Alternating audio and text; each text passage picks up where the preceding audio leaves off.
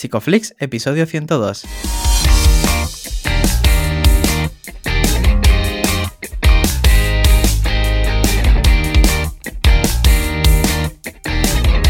Bienvenidos a Psicoflix, un espacio de psicólogos para psicólogos, un podcast donde todos buscamos ser cada vez mejores profesionales de la psicología. Aquí hablamos de todas las estrategias, técnicas y noticias de la psicología contemporánea, pero siempre con la evidencia científica que nos gusta defender. Hoy estamos grabando el episodio del 25 de marzo y estamos emitiendo nuestro episodio número 102, en el que vamos a hablar de metacognición y psicosis. Pero antes, recordaros que en psicoflix.com podéis registrarlo de manera gratuita y estar al día de todas nuestras novedades. Bienvenidos al podcast, yo soy Ye, muchas gracias por estar aquí con nosotros, muchas gracias también por suscribiros y por todo el apoyo semanal y bueno, agradecido a Darío que esté aquí conmigo. ¿Qué tal Darío? ¿Qué tal, Ye? Pues muy bien, aquí en nuestro horario nocturno, que me, siento como más acogido, ¿no? Cuando grabamos de noche, da esa sensación rollito cadena ser. en la intimidad, ¿no? Eh, sí, la intimidad, la intimidad. Y bueno, también contentos porque hoy mismo, esta mañana, ha salido un correo y se ha anunciado también que eh, hemos organizado un webinar con Ramón Nogueras. Por fin hemos conseguido eh, secuestrarlo durante un par de horitas. El jueves 1 de abril a las 7 y media va a estar con, con todo el mundo contestando preguntas y exponiendo bueno, pues todos esos sesgos que hacen que a veces como psicoterapeuta nos veamos atrapados. Eso yo creo que va a estar bastante bien y la gente puede ir a la web y echarle un ojo. Así que nada, muy, muy contento, la verdad. Creo que, va a estar guay. Además que, está muy buen precio también, que esto es alguna novedad que queríamos hacer porque nos lo pedíais vosotros y estamos muy mm. contentos de, de, organizarlo y también estamos contentos de contar hoy con nuestro invitado que bueno, se llama Carlos Rebolleda, él es doctor en psicología, es psicólogo en el Centro de Rehabilitación Psicosocial Aranjuez, es responsable del área de investigación y rehabilitación psicosocial de las Hermanas Hospitalarias y bueno, además es autor del libro Neurocognición, Cognición Social y Metacognición en Psicosis. Bienvenido, Carlos. Pues bienvenido y bueno, eh, para mí un placer eh, estar, estar, aquí con vosotros compartiendo este ratito y abordando este tema. Nada, ya sabes que el placer es nuestro y te decía al principio que, me, gusta mucho cuando eh, abrimos una nueva caja, ¿no? Con la metacognición en este caso, que es un tema que aún no se ha tocado en este podcast, pero voy a controlar un poco mi inquietud y antes de eso, eh, aunque ella siempre presenta muy bien, nos gusta que, os presentéis eh, vosotros, que a veces es un trabajo difícil, yo lo sé, pero también es interesante. Y sí que, si, si te apetece, Sí, sí, sí, bueno, yo encantado. Bueno, he venido escuchando últimamente en algunos podcasts vuestros, ¿no? O sea, algunos invitados que decían, bueno, pues yo tenía de pequeño ya clarísimo que quería ser psicólogo y tal, ¿no? En, este sentido, no, no, no, no es este mi caso, ¿eh? O sea, quiero decir, yo en un principio caí en la psicología, bueno, yo sí que tenía claro pues que quería estudiar eh, algo más de la rama asistencial en este sentido, pues medicina, enfermería, ¿no? y la psicología, pues era algo más, ¿no? En esto. Pero bueno, al final, pues eh, me metí en psicología y, la verdad que, bueno, una vez que terminé la licenciatura, porque bueno, yo soy de, de licenciatura, pues empecé un máster, que es el máster de psicología clínica en la Universidad Complutense de Madrid, que es el máster que, que bueno, está dirigido por, Francisco Labrador. Y, bueno, ahí pedían un poquito el tema de prácticas externas, ¿no? Y bueno, dentro de las opciones que había, había varias opciones y yo vi una que ponía crónicos, ¿no? Y yo puse esta, pero sin saber lo que era. O sea, vamos, no tenía yo mucha idea de, de qué era esto de crónicos, ¿no? Pero bueno, lo elegí como opción en este sentido. Y empecé mis prácticas en, la UHTR, bueno, la UHTR en la, unidad de media estancia, ¿verdad? Del complejo asistencial Benito Meni de Cienpozuelos. Y ahí empecé a conocer, a entrar en contacto con la enfermedad mental, con la enfermedad mental crónica grave, ¿no? En este sentido. Entonces, bueno, pues fue un campo, la verdad que, me, me, fascinó. Por lo menos me fascinó más, más, que otras áreas que yo había venido ya tocando en, el máster. Entonces, bueno, pues a partir de ahí yo terminé mis prácticas, conseguí trabajo en una asociación, la Asociación Candelita, que también tenía un programa para las personas con enfermedad mental que están tuteladas por la Comunidad de Madrid, donde, bueno, pues estuve un año y medio también trabajando pues con personas con, con problemas de, vamos, con enfermedad mental. Y luego, pues en el año 2005 fue todo esto cuando ya empecé en el máster de, digo, empecé en el Centro de Rehabilitación Psicosocial de, Aranjuez, ¿no? que es donde estoy ahora mismo, o sea, llevo casi 16 años trabajando allí. Bueno, para quien no conozca qué es un centro de rehabilitación psicosocial, pues nada, comentar que un centro de rehabilitación psicosocial, en el caso de la Comunidad de Madrid, son centros que dependen de la Consejería de Servicios Sociales, ¿vale? Y bueno, su objetivo básicamente es la rehabilitación de personas con enfermedad mental crónica y grave.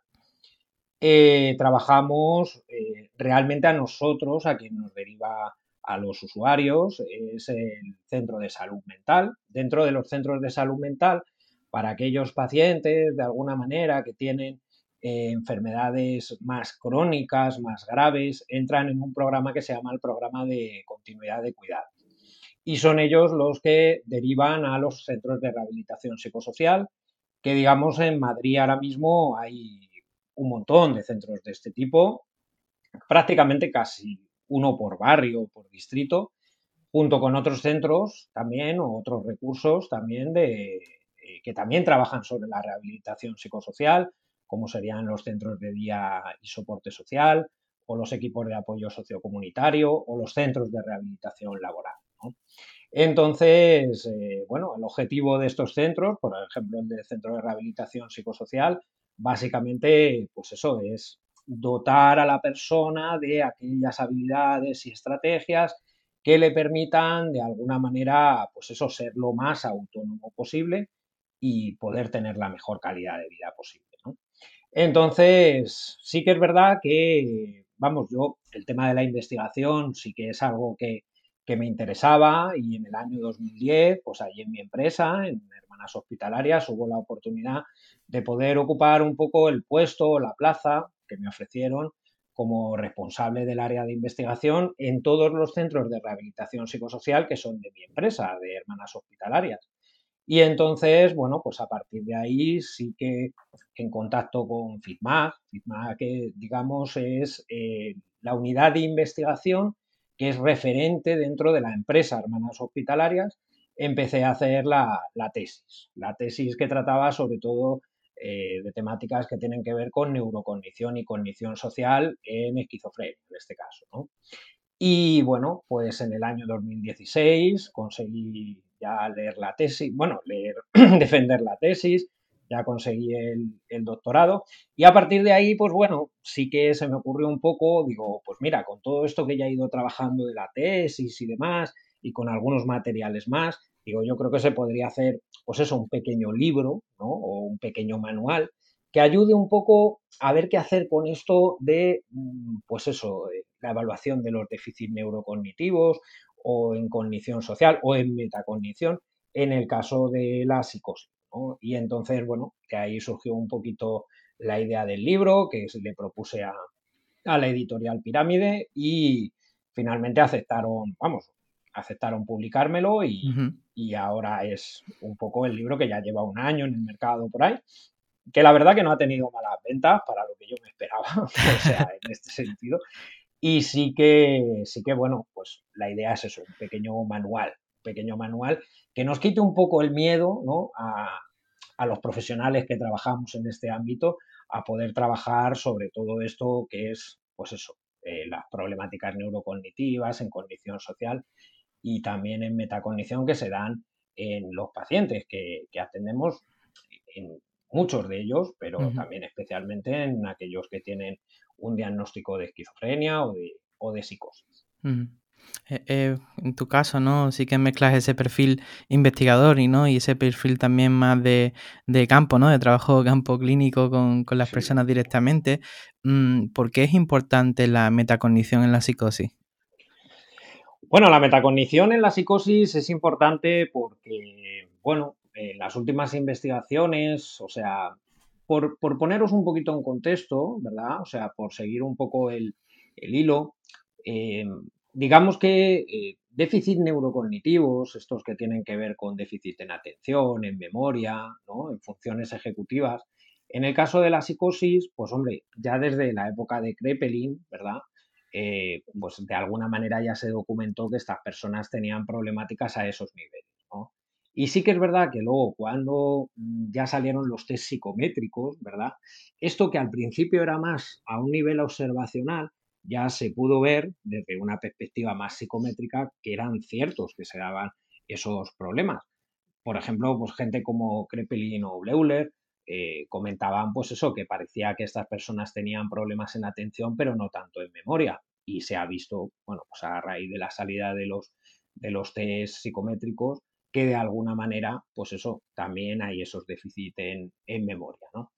Entonces, bueno, digamos que todo esto va avanzando, ya sabéis que en los años 60 y 70 está la famosa revolución cognitiva, que se denomina, eh, y surge el término de, la cognición social, ¿verdad? El término de la cognición social, que en un principio, más en población general, se utilizaba sobre todo para estudiar todo esto que tenía que ver con estereotipos, etcétera, etcétera. Pero sí que, sobre todo en los años 90, se vio que las personas con psicosis también podrían tener alteraciones en este área. Entendiendo la cognición social como aquella capacidad que permite a la persona cosas tan sumamente importantes, ¿verdad? Dentro de la interacción social, como es, por ejemplo, reconocer las emociones de la persona que, bueno, reconocer mis propias emociones, las emociones de la persona que yo tengo enfrente, en este sentido, eh, manejar mis propias emociones, ¿no?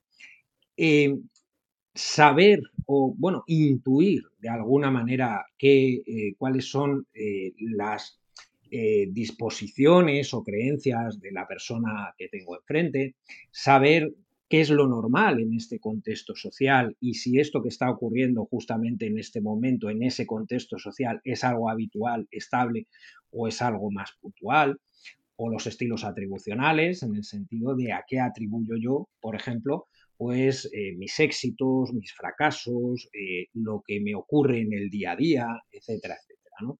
Entonces, se vio, sobre todo pues en los años 90, que es donde más empezó a estudiar esto, que había déficit en el caso de las personas con psicosis a este nivel, también en cognición social, pudiendo ver que la cognición social incluso tenía más relación o una relación más directa con el funcionamiento psicosocial de la persona que la propia neurocognición.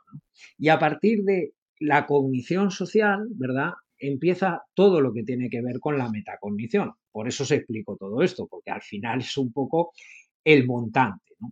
La metacognición es, bueno, pues la cognición sobre la cognición. O sea, de alguna manera, el ser consciente, el ser consciente de mis eh, procesos cognitivos.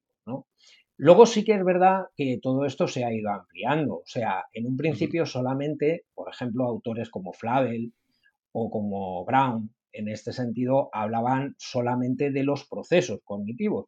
Pero luego, ya llegando más a, a tiempos más recientes, sí que otros autores como Lysaker, Semerari o eh, Wells sí que de alguna manera hablan que no solamente serían los procesos cognitivos, sino también los procesos emocionales, ¿verdad?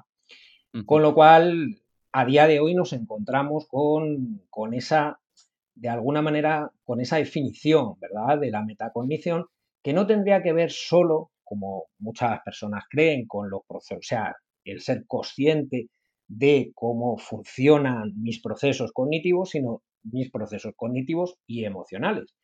Y por eso sí que es verdad que se encuentran múltiples paralelismos entre la metacognición, tal y como se entiende a día de hoy, y algunas em, de las áreas de la cognición social, ¿no? En este sentido. Porque hablamos de eso, o sea, de la capacidad de la persona para reflexionar acerca de sus emociones, de sus procesos cognitivos, no solamente de los suyos propios, sino de poder ser crítico con ellos de poder hacer un análisis sobre ellos mismos. Y cuáles son esos procesos cognitivos o qué se puede estar dando y, emocionales en el caso de los demás, en este sentido, y también poder hacer análisis críticos acerca de esto. Incluso también toda esa parte que tiene que ver con saber, ¿verdad?, que eh, mis planes, mis objetivos, mis metas no tienen por qué coincidir con las que tiene el otro, ¿verdad? Y que pueden coexistir de alguna manera dentro, o sea, que, que no tienen por qué ser incompatibles de alguna forma. O todo lo que tiene que ver, ¿verdad?, con ser consciente de que yo pueda tener una problemática de, bueno, una problemática, no sé si de tipo psicológico o problemáticas en mi vida en este sentido y ver las diferentes estrategias eh, ya desde la perspectiva más estratégica, ¿no? Que yo puedo usar para el manejo, ¿verdad? De, o, el afrontamiento, podríamos decir, de esa, de esa problemática. ¿no? Entonces, bueno, esto un poco es un resumen, ¿verdad? De, para ver de, dónde viene un poquito todo esto, a, dónde acaba todo esto de, la metacognición, ¿no? Sí, la, verdad que es un, tema complejo, ¿no? Y que a veces eh, tener acuerdo en cuanto a los límites puede ser complicado. Yo quería preguntarte eh, sobre la evaluación de la metacognición, cómo saber si alguien tiene todos estos procesos bien desarrollados o no. Pues nada, la, meta, la evaluación de la metacognición en realidad es una cosa un poco compleja, ¿verdad? O sea, a día de hoy hay, hay pruebas, ¿vale? Concretamente hay una que es el EM, ¿verdad? Eh, que sería eh, un, o sea, en el fondo es una prueba en la que tú a la persona le pides, ¿verdad? Que explique, que explique su vida, ¿no? Y a partir de aquí, tengamos en cuenta un poquito todos estos procesos que os he estado comentando antes, ¿no? Tienen unos nombres específicos. Por ejemplo, esa capacidad para, eh, de alguna manera, ser consciente de mis estados emocionales y cognitivos, incluso poder hacer un análisis y ser crítico con ellos se llama autorreflexión, por ejemplo. Esa capacidad para saber cuáles o para intuir cuáles pueden ser los estados emocionales o los procesos cognitivos de la otra persona es eh, tener en cuenta, eh, vamos, no, no, sé exactamente el término exacto, pero sería algo así en la traducción como tener en cuenta al otro ¿no? en esto. Por ejemplo, eso de que yo puedo tener metas eh, objetivos o fines diferentes al del otro y que todas esas pueden coexistir, ¿vale? Eh, de alguna manera se llama decentración. Y todo lo que tiene que ver con, pues, el, bueno, ser consciente de que yo pueda tener alguna problemática que necesite trabajar y que de alguna forma toda esa parte estratégica, pues se llamaría más la estrategia metacognitiva. Entonces, esta prueba que está desarrollada por Semerari, ¿vale? Que es uno de los bueno, yo creo que Semerari y Leisaker han sido un poco los dos autores que más han desarrollado todo el tema de la metacognición desde el año 2003, 2004 hasta, hasta el día de hoy. Entonces, le pides a la persona que cuente la historia de su vida y por medio de una serie de parámetros, ¿verdad? El clínico, de alguna forma, lo que va haciendo, o bien esa queda grabada o bien queda transcrita, y tú vas haciendo una valoración de en qué nivel está en cada uno de esas áreas que os he comentado. ¿no? O sea, al final es una escala que mide de 0 a 28 puntos, creo, aproximadamente, y da una idea, ¿verdad?, de cuál es, eh, de alguna manera, el insight metacognitivo o la, o la metacognición en cada una de esas áreas en el caso de la persona evaluada. ¿no? Esta sería una prueba que hay que tener un cierto entrenamiento para poder aplicar en este sentido, porque sí que es verdad que así de entrada no es fácil, Y luego sí que tenemos una prueba de alguna manera que es bastante más sencilla, que sería el BECIS, ¿no? O sea, la escala de Beck de la insight cognitivo, ¿no? Entonces, estos son 15 ítems, ¿no? Eh, y en estos ítems se miden dos cosas, autorreflexión y auto, autocerteza, ¿verdad? y se hace una resta, ¿verdad? Cuando la persona contesta estos ítems, porque es una escala eh, autoaplicada, eh, se hace una resta de estos ítems y, esto da una puntuación, ¿no? En este sentido de acerca eh, cómo puede estar la persona, pues eso, con respecto a la, autorreflexión, esa capacidad autorreflexiva y la autocerteza que tiene que ver hasta qué punto la persona es flexible de alguna forma ante la certeza de determinados comentarios o determinadas eh, bueno, eh, afirmaciones que recogen los ítems que tiene la prueba. ¿No? Y bueno, básicamente yo creo que esto vendrían a ser un poquito las dos que, más se usan a, día de hoy. ¿no? Luego hay otras, la de sesgos cognitivos de Davos, por ejemplo, eh, pero ya os digo que en sí eh, quizá la más, la, que más se recomienda, ¿verdad? Es, esta primera que os explicaba, que es la escala de evaluación metacognitiva. Uno, de los componentes que han mencionado hace poco, ¿no? Sobre la metacognición es esa capacidad de, de descentramiento, ¿no? De distanciamiento o de poder conocer otras alternativas a la realidad de la, de la propia persona, ¿no? Y cuando estoy pensando, por ejemplo, en el caso de la psicosis, hay mucha egosintonía, ¿no? Cuando una persona tiene una alucinación o un, delirio, hay como mucho engarce con la, con la idea en este caso. Mm, ¿Podrías poner algún ejemplo de cómo podríais trabajar esto con, el, con un caso clínico? Bueno, complicado. sí. o sea, todo esto que tiene que ver, ¿verdad? Con, con la intervención dentro de la propia sintomatología, ¿no?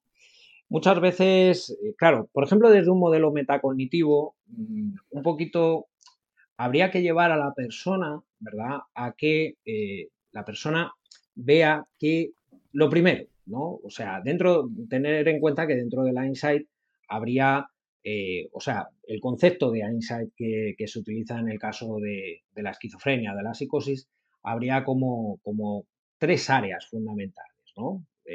La primera es que si la persona es consciente o no de que tiene una enfermedad, ¿vale?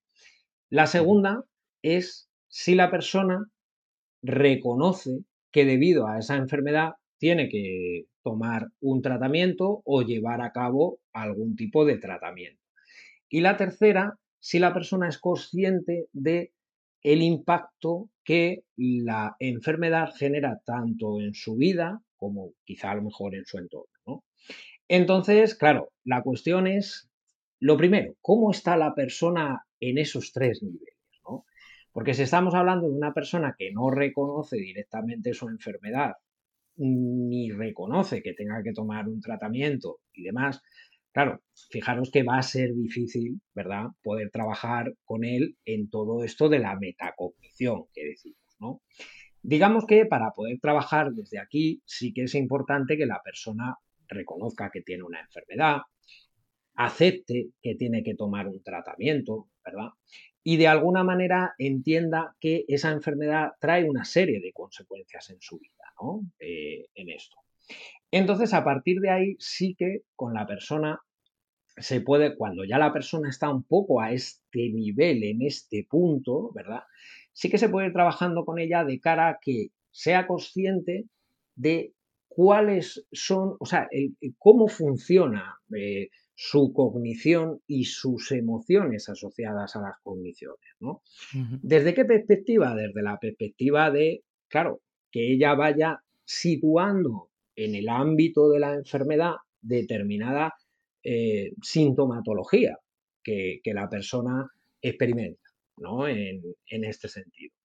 Con lo cual, de alguna forma, o sea, desde ahí sí que eh, se puede llegar con, la persona a un lenguaje común, a un lenguaje en el que cuando la persona te habla de determinadas experiencias, ¿verdad? Eh, tú ya, por ese trabajo previo que has ido haciendo con él a este nivel, puedes ir situando, ¿verdad? Eh, qué pertenece a la enfermedad, qué no pertenece a la enfermedad. Con lo cual, al final, es llevar a la persona que sea consciente de que la enfermedad en un momento determinado sobre, o sea, genera como una serie de síntomas, como una serie de problemáticas, etcétera, etcétera, que en un momento determinado están asociados directamente a ella, ¿no? Y que desde ahí se pueda utilizar un poco ese, esa visión crítica, ¿verdad? Esa visión también un poco en la que la persona se abstrae, lo ve ya desde otra perspectiva. No está, como decías anteriormente, tan enganchado con ello, ¿no? En este sentido. Al final, la metacognición es un poco eso, es un poco llevar a la persona a entender eh, en qué consiste su enfermedad, cómo influye en sus procesos mentales, emocionales, etcétera, etcétera, y que la persona pueda conectar con esto y ubicarlo, ¿verdad? En todo lo que tiene que ver con los síntomas propios de la enfermedad. Esto es muy interesante, ¿no? Porque la terapia metacognitiva ha mostrado buenos efectos en el trabajo de la rumia, por ejemplo, y yo quería preguntarte por si podrías exponer, bueno, hasta qué punto podrías exponer un caso práctico en el que hayas eh, tenido en cuenta todos estos procesos. Sí, sí, un programa de Rumia. poner, no muchos, mismamente el de esta mañana, ¿verdad? O sea, sí, bueno, eh, vamos a ver, por ejemplo, imaginaros una persona, ¿verdad?, que, en un momento determinado eh, su conciencia de enfermedad que hablábamos anteriormente es, muy pobre, ¿verdad? Una persona que, de alguna manera eh, no reconoce tener una enfermedad o si lo reconoce, lo reconoce levemente. Toma el tratamiento, básicamente, pues porque pues un poco tanto el psiquiatra como la familia se lo dicen, ¿no? Y, eh, bueno, tiene una cierta noción o conciencia, ¿verdad?, de eh, cómo influye la enfermedad en, en su vida, pero bueno, eh, bastante distanciado de esto en el fondo, ¿no? Quizá minimizando, ¿no? En este sentido, mucho esas, esas problemáticas ¿no? que se dan. Claro, yo con esta persona, por ejemplo, fijaros de dónde parto, ¿no? Eh, parto de un punto en el que lo primero que tengo que trabajar con él ¿no? es la conciencia de enfermedad. claro, esta persona un poco se te pone delante y te dice, yo no entiendo qué hago aquí, yo no entiendo qué hago aquí hablando contigo. Eh, entonces, claro, todo tiene que empezar, ¿verdad? Por ese enganche, esa alianza terapéutica que es tan fundamental en cualquier proceso terapéutico, pero especialmente en este, que se va a trabajar algo como esto, ¿no? De alguna forma, claro, eh, quizá las primeras sesiones ¿no? que, yo he tenido con esta persona son más de acercamiento, de cuáles son sus intereses, de que de alguna manera vayamos conectando. ¿no? Y a partir de ahí, claro, eh, a partir de ahí sale que él sí que en un momento determinado, fijaros, reconoce tanto a la familia como a mí que de vez en cuando tiene pensamientos horribles, cosa que no había dicho nunca Claro, esto es un material muy valioso para trabajar en sesión, ¿no? Yo a partir de ahí, claro, le digo, bueno, estos, eh, porque claro, él, no acepta tener, tener la enfermedad, digo, eh, y estos, estos pensamientos, ¿verdad? Eh, ¿Qué son? ¿De dónde pueden venir? ¿A qué pueden hacer referencia? ¿Con qué se relacionan? Quizá a lo mejor puedan tener algo que ver con eso que tú y yo hablamos en su día de cuando te dijeron lo del tema este de la enfermedad mental, ¿no? en este sentido, claro, a partir de ahí, ¿verdad? la persona empieza a abrirse un poco a esa posibilidad, abrirse un poco a la posibilidad de que eso sí que a lo mejor se relacione con eso que le han dicho en algunos momentos que él tampoco ha creído mucho en exceso, que tenga que ver con, con la enfermedad mental. A partir de ahí se le puede ir explicando también, de alguna manera, que esto, o sea, porque también tengamos en cuenta muchas veces eh, que, la persona, claro, esto de tener una enfermedad mental no es fácil de, asumir, eh, no es fácil de, entender siquiera. Entonces, a partir de ahí es cuando, ¿verdad? Eh, de alguna forma se va desestigmatizando en la, en la propia en la propia sesión todo lo que tiene que ver eh, o todo lo que esté relacionado con el hecho de tener una enfermedad mental y cómo tener una enfermedad mental es algo que ocurre en un porcentaje amplio de, de la población, con diferentes gravedades, a diferentes niveles, pero que, por ejemplo, cuando, como es su caso, alguien ha estado eh, sometido a unos niveles de estrés muy elevados durante muchos años porque tenía que, por ejemplo, mantener a una familia de cuatro hijos, en este sentido, esto puede llevar a que esos niveles de estrés al final produzcan eh, la aparición de una crisis psicótica en este sentido. Y claro, a partir de ahí, ¿verdad? se va tirando del hilo, ¿no? O sea, primero desde el enganche, pero en un momento determinado el usuario dice algo, comenta algo en el que, bueno, te viene a clarificar o a decir que, que algo hay, algo pasa, ¿no? Y a partir de ahí es de donde tú tiras, de donde tú coges, para poder ir relacionando todo eso con la posible enfermedad mental y de alguna manera desestigmatizando en la propia sesión el hecho de eh, tener una enfermedad mental o tener que convivir con una enfermedad mental, ¿verdad? Y a partir de ahí es cuando uno puede ir trabajando con el usuario de cara, ¿verdad? O sea, y esto os lo cuento así, pero esto es un proceso muy largo, ¿no? De cara a, de alguna forma, ir conociendo cada vez en mayor medida, ¿verdad? En qué consiste su enfermedad, estos fenómenos que yo percibo de vez en cuando, estos pensamientos raros, extraños, que de repente se me meten en la cabeza en este sentido, estas voces que en ocasiones yo oigo, porque a partir de los pensamientos raros, este usuario en concreto, ¿vale? También reconoció que oía voces, por ejemplo. O sea que, claro, ¿con qué se relacionan? ¿Con qué tienen que ver? ¿Esto realmente es algo tan grave? ¿Esto realmente es algo tan eh, tabú. O sea, este, este sería un poco la fórmula, ¿verdad? Os pongo este caso porque, porque es que le ha sido esta mañana y, es el primero que se me ha venido a la cabeza de alguien con muy poca conciencia de enfermedad, en este sentido, con el cual se puede ir trabajando tirando de esos hilos, ¿vale? O sea, primero con un potentísimo enganche terapéutico en este sentido, pero tirando de esos hilos eh, para irle dando una explicación a todo aquello que le ocurre. Estaba pensando en este trabajo ¿no? terapéutico porque ahí bueno, requiere mucha validación y mucha normalización de la experiencia de la persona. Eh, ¿Cómo va variando el trabajo metacognitivo a lo largo de las distintas sesiones? ¿Vais trabajando distintas eh, funciones? ¿Cómo es ese proceso? Sí, bueno, efectivamente, va, eh, por ejemplo, fijaros, anteriormente hablábamos de cosas, ¿no? Como, como las que tienen que ver con, la autorreflexión, ¿verdad? Eh, pues, por ejemplo, sí que es verdad que de alguna forma tú a la persona.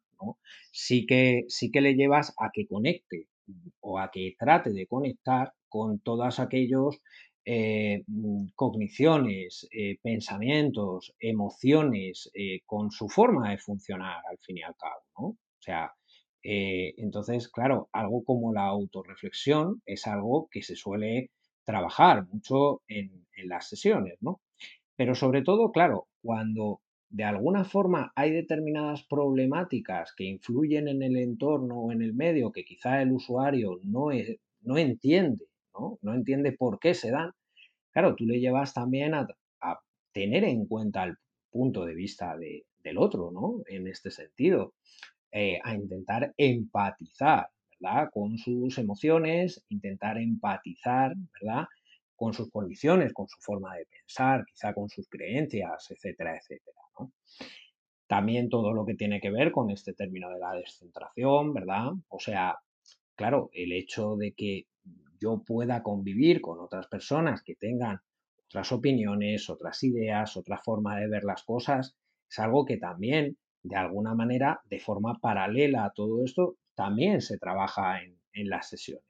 Y por supuesto, fijaros toda la parte esta de afrontamiento metacognitivo, que al final eh, buena parte de lo que os comentaba antes tiene que ver con el afrontamiento metacognitivo desde la perspectiva de reconocer una problemática y desde la perspectiva de ver qué estrategias puedo yo emplear o utilizar para hacer frente a, a esa problemática. Entonces, digamos que eh, si se trabaja de forma modular, primero esto, luego esto, no, yo diría que se va trabajando todo un poco de forma paralela, ¿verdad? Según, eh, claro, porque aquel ritmo te, lo marca un poco el, propio usuario, ¿verdad? Te, te, lo marcan las propias sesiones que vas teniendo con él, las propias conversaciones que con él se van dando, te van valiendo ¿verdad? Para ir pudiendo trabajar una cosa, otra, otra u otra. En este sentido. Bueno, esto es muy interesante y, también eh, bueno, en parte de cara también al tratamiento, pero incluso a nivel eh, neuropsicológico nos están haciendo una serie de preguntas y preguntan sobre los aspectos eh, neuropsicológicos y cómo están vinculados estos con las funciones ejecutivas y también podríamos hablar sobre si hay o no cierta relación con la psicofarmacología. Sí, hombre, relación con, o sea, por coger lo último, ¿no? El tema de la psicofarmacología. Bueno, yo con respecto al tema de la psicofarmacología he oído pues eh, múltiples opiniones, ¿no? En, en este sentido. Hay gente que está muy poco a favor en el caso de la psicofarmacología en general, ¿no? Yo no sé, eh, básicamente también mi experiencia está muy cercada por donde yo trabajo y por, eh, bueno, pues el tipo de, usuarios a quien yo atiendo, ¿no? Pero yo entiendo que sin la psicofarmacología, de alguna manera sería muy difícil poder trabajar con el usuario. Más que nada porque, bueno, aquellos usuarios que de alguna manera pues interrumpen la toma de medicación o se la dejan de tomar nos vemos, quiero decir, con que la persona vuelve otra vez con sintomatología y esto no en pocas ocasiones o bien acaba en cita de urgencia con el psiquiatra de alguna manera o en ingresos psiquiátricos, ¿no? Entonces, digamos que la psicofarmacología en sí, para el tratamiento por lo menos de los usuarios que yo atiendo en mi centro, es algo fundamental. De hecho, es algo que se trabaja con ellos de forma importante, todo lo que tiene que ver eh, con la adherencia al tratamiento farmacológico. Yo esto es desde mi experiencia. Yo sé que luego, pues sí que hay eh, de alguna manera algunas iniciativas que están saliendo en otros países que tienen que ver con el tratamiento de las personas con psicosis sin ningún tipo de medicación. En este sentido, Sí que es verdad que en estas experiencias, si uno se pone a leerlo, eh, la terapia que ofrecen es una terapia bastante intensiva, muy bien dotada de profesionales, donde la persona está, yo diría, ocupada prácticamente todo el día haciendo terapia casi todo el tiempo eh, en este sentido, ¿no? Entonces, sí que, sí que, claro, es verdad que todo esto yo creo que está muy bien, pero pero es cierto que uno tiene que ser consciente de los recursos que tenemos aquí, ¿no? Eh, ya vemos cómo está todo lo de la salud mental en España en general y ya sabemos un poco los recursos que hay, ¿no? Y aunque hay recursos y hay buenos recursos, pero sí que es verdad que ese tipo de tratamientos, por ejemplo, como eh, el, los tratamientos libres de medicación, ¿vale? Eh, en esto mm, no sé si ahora mismo nosotros aquí tenemos ni los recursos humanos eh, necesarios para poder afrontar algo así. Entonces, en el tema neuropsicológico muchas veces sí que se ha pensado, ¿verdad? Pues que, que la medicación es un poco la explicación de los problemas neuropsicológicos en el caso de las personas con psicosis. Y esto no es así, quiero decir. O sea, las personas con psicosis tienen problemas neuropsicológicos, incluso, porque esto además es que se ha visto y se ha visto en múltiples investigaciones, eh, cuando no están tomando medicación. Incluso hay personas, eh, fijaros que el otro día hablabais de los estados mentales de alto riesgo, y dentro de todos aquellos parámetros que te marca lo que puede ser un estado mental de alto riesgo, algo que se está incluyendo ahora, a día de hoy, es la presencia de déficit neurocognitivo. Porque esto también marca de alguna forma junto pues al tema de la esquizotipia, junto al tema del déficit en el funcionamiento en el, en el último año, etcétera, etcétera, también marca de alguna forma eh, un factor de eh, un factor de aviso, un factor de riesgo más de, posible transición a la psicosis en el caso de los estados mentales de, alto riesgo. En este sentido, sí que, claro, la cuestión es que los déficits neurocognitivos en el caso de la esquizofrenia son tremendamente heterogéneos. Eh, quiero decir, O sea, no encuentras los mismos déficits en esta persona, en esta, en esta. No, porque claro, también hay una cosa aquí que marca mucho cuáles pueden ser las problemáticas en caso de que existan de la otra persona. Hoy en día sí que de alguna manera hay un consenso a nivel científico que cuando aparece el primer brote generalmente hay un descenso en las funciones, o sea, hay eh, un descenso en las funciones neurocognitivas, ¿no? Entendiendo la atención, la memoria, las funciones ejecutivas. Pero sí que es verdad que, claro, todo depende de dónde partía la persona, ¿verdad? Imaginaros una persona que previamente al brote psicótico, ¿verdad? Tenía un funcionamiento neurocognitivo bueno, que nos lo podemos encontrar en este sentido. Entonces, claro, esta persona, cuando tú ya te la encuentras después de un primer, un segundo brote psicótico y la transición a la psicosis, probablemente te puedas encontrar con una persona que tiene nulos o, muy pocos déficits a este nivel, ¿no? En este sentido. Pero claro, la, cuestión es que eh, cómo funcionaba él a nivel premor. Pero también te encuentras, y yo diría que esto es un porcentaje elevado, con personas que ya desde la infancia han tenido problemas a este nivel y que luego han tenido ese primer brote, donde encima ha habido un descenso, ¿verdad? De, las funciones. Y entonces te encuentras con personas que tienen problemas neurocognitivos.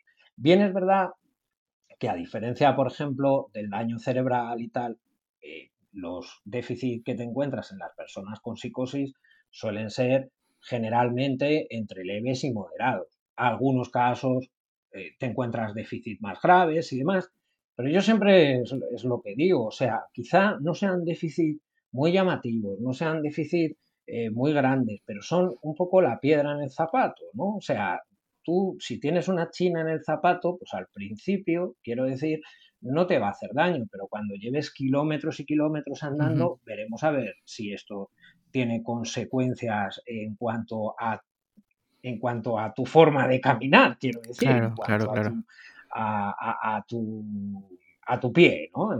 podemos decir. Entonces, claro, la cuestión, la cuestión es esa, ¿no? O sea, eh, sí que en un momento determinado el tema de los déficits neurocognitivos es algo importante a tener en cuenta en el caso de la psicosis, porque aunque no es más importante, cuidado, que otras variables que pueden influir en el funcionamiento de la persona, como puede ser eh, su autoestima, cómo maneja eh, sus niveles de ansiedad, por ejemplo, el tema de el autoestigma, que es cuando la propia persona, de alguna manera, o sea, todos esos estereotipos que hay en la sociedad relacionados con la enfermedad mental, los integra, los hace suyos. Imaginaros lo que puede llegar a pensar una persona con enfermedad mental de sí misma cuando ha llegado a integrar, ¿verdad? Todo lo que, lo que se piensa a nivel social debido al desconocimiento en muchos casos. Entonces, los déficits neurocognitivos no son más importantes que, eso, pero también influyen en el funcionamiento de la persona. Y de alguna manera a veces influyen hasta de forma importante en el funcionamiento de la persona, porque muchas veces nos encontramos con, es que fíjate, este usuario le estamos entrenando en no sé qué y es que no, no, no lo aprende es que este usuario le metemos en la actividad tal y, es que no se centra, es que este usuario, claro, pero es que pueden estar influyendo estas problemáticas en este sentido. Y quizá estamos intentando, ¿verdad? O estamos exigiendo a la persona que haga determinadas, o le estamos pidiendo que haga determinadas cosas sin previamente haber trabajado, ¿verdad? Una serie de problemáticas que son clave que, la persona mejore de alguna forma para eh, poder llevar a cabo aquello que le estamos pidiendo. Ese entrenamiento, esa actividad en la que tiene que entrar, esa cita a la que tiene que ir con, el psicólogo. ¿no? Entonces, por eso, eh, a nivel de intervención es importante, por supuesto, pero a nivel de evaluación, fijaros si es importante que yo tenga evaluado todo esto de cara a poder eh, incluir esas variables en mi análisis funcional, porque ya te digo, me encontraré con personas que a estos niveles tengan o no tengan déficit o sean muy leves, pero otras que sí. y eso influye en el proceso terapéutico, eso influye en cómo yo he de trabajar con esa persona, le puedo dar toda la información al mismo tiempo o tengo que írsela eh, de alguna manera disgregando de alguna forma. Tengo que buscar, quiero decir, a lo mejor un contexto en el que la persona se va a sentir más segura. O sea, claro, fijaros si, si esto es importante en, eh, en, este sentido. Por eso yo un poquito escribía este libro, ¿no? Para, porque esto de, del tema neurocognitivo, en el caso de la psicosis, cuando sobre todo los que trabajamos somos clínicos, eh, en este sentido, da un poco de miedo, ¿no? Porque da un poquito la impresión de que esto, pues es que yo no es un campo en el que tenga muchos conocimientos, no voy a saber. Claro, eh, es que no, no, me siento seguro, ¿no? Eh, en este sentido. Y en realidad, yo con este libro un poquito lo que quería decir a nivel un poquito de, de estas problemáticas en neurocognición, en cognición social, en metacognición, que no hay que ser ningún experto. O sea, que con unas nociones básicas y lo que cada uno ya sabe en este sentido, uno puede hacer muy buenas evaluaciones a nivel neurocognitivo, en cognición social, incluso a nivel de metacognición, y incluir eso dentro de su análisis funcional y tener en cuenta esas variables de cara a cómo influyen de cara al tratamiento de la persona y cómo influyen en su funcionamiento cotidiano o en su capacidad para funcionar, ¿no? En su capacidad funcional, que es quizá lo que con lo que más relacionados están eh, todas estas variables que hablamos de la neurocognición, de la cognición social y de la metacognición, porque con mi capacidad para funcionar, porque luego el cómo yo funciono en el entorno también viene medido, o sea, o mediatizado por muchísimas otras variables que ya no tienen tanto que ver con, con esas variables personales, ¿no? sino que ya tienen que ver también muchas veces con el contexto. Sin duda, todo el trabajo terapéutico que estás planteando es bastante complejo. Yo espero que, el podcast, pues por lo menos haya servido para dar algunas pinceladas de, todo el trabajo, ¿no? Tan complejo que hay detrás. Y sí que me gustaría aprovechar este último minutito, Carlos, para que nos puedas mm. contar eh, dónde podrían, eh, bueno, encontrar. Sé que tienes una formación por ahí sobre el tema y también tu libro. ¿Dónde podrían encontrar ambos recursos? Pues nada, el libro, bueno, el libro se puede comprar, eh, yo diría que en casi cualquier librería, también por Amazon, se llama eh, Neurocognición, Cognición Social y Metacognición en, Psicosis.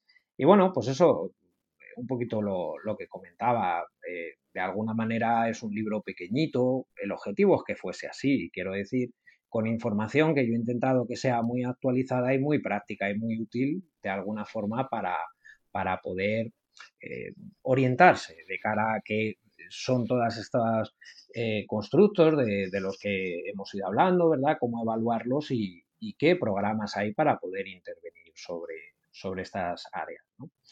Y luego eh, es cierto que una vez que yo terminé el libro, bueno, paralelamente con una empresa sevillana que se llama Conciencia Formación, ¿verdad? Eh, pues sí que elaboré un curso, ¿vale? Que se llama Trastornos psicóticos, ¿vale? Y evaluación e intervención en neurocognición, cognición social y metacognición, ¿no? Y ya, ya os digo que esto es eh, por medio de, esta empresa, eh, Conciencia Formación se llama, y, nada, el nombre del curso es ese. O sea que en este sentido sería eso, trastornos psicóticos y un poco eso, ¿vale? Pondremos un enlace en la web para que la gente pueda acudir a ambos recursos. Y Carlos, te agradecemos mucho este rato. Sí, nada, yo agradecidísimo a vosotros que podéis contar conmigo para lo que queráis. ¿eh? Ya, ya os lo mm. comenté en este sentido, que yo estoy encantadísimo. Hoy me quedo con la sensación, quiero decir, de, haber estado un rato muy agradable charlando con vosotros ¿eh? sobre, sobre temas que yo considero interesantes. Quizá no todo el mundo, yo sí, en este sentido. Y, pero me quedo con la sensación de, eso, de que al final han sido un poco pinceladas, ¿verdad? Porque no sé si mm. habéis podido ver lo extensísimo que es este área.